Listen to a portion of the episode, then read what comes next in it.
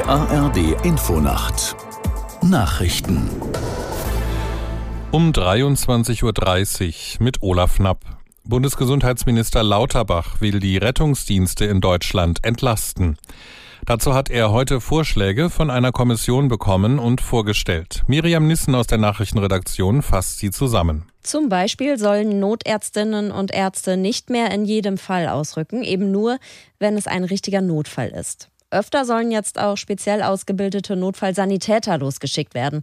Die könnten vom Notarzt dann auch per Video unterstützt werden, nennt sich Telemedizin und soll künftig eine wichtigere Rolle spielen.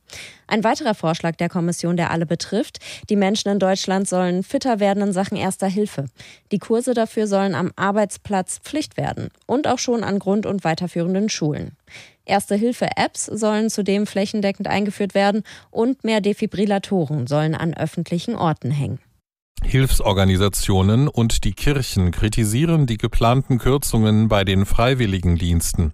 Der Sparkurs der Bundesregierung gefährde jede dritte der aktuell rund 100.000 Stellen, warnten der Diakonie, Arbeiterwohlfahrt und das Deutsche Rote Kreuz in der Neuen Ruhr Neuen Rhein Zeitung. Sie befürchten einen Kahlschlag, sollten die Mittel im Etat des Bundesfamilienministeriums tatsächlich um 78 Millionen Euro im Jahr 2024 gekürzt werden und um weitere 35 Millionen im Jahr 2025. In den Hochwassergebieten Griechenlands sind inzwischen sechs Tote geborgen worden.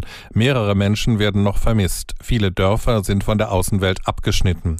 Aus Larissa Christina Schmidt. Aus der Luft sind nur noch die roten Ziegeldächer der Häuser zu sehen. Den Rest der betroffenen Ortschaften hat die Flut verschluckt. Das Hochwasser hat sich kilometerweit über die Ebene von Thessalien ausgebreitet. Den ganzen Tag über waren Hubschrauber im Dauereinsatz, um Menschen in Sicherheit zu bringen, die sich auf die Dächer ihrer Häuser gerettet hatten. Die Bewohner haben keinen Strom, kein Wasser, keine Handyverbindung. Die Schäden könnten in die Milliarden gehen. Brücken, Straßen und Häuser sind zerstört. Nach der massiven Beschädigung der Oberleitungsanlage am Münchner Hauptbahnhof rollt der Zugverkehr dort langsam wieder an. Das teilte die Deutsche Bahn mit. Züge des Fern- und Regionalverkehrs könnten den Hauptbahnhof wieder anfahren. Die Reparaturarbeiten seien schneller vorangekommen als geplant. Es komme allerdings weiterhin zu großen Beeinträchtigungen mit Verspätungen und Zugausfällen, hieß es. Morgen soll der Fern- und Regionalverkehr mit Betriebsbeginn wieder weitestgehend normal rollen. Das Wetter in Deutschland. Nachts überwiegend klar. Überall trocken, Tiefstwerte 17 bis 8 Grad. Am Tage nach Frühnebel verbreitet sonnig bei Höchstwerten von 23 bis 33 Grad.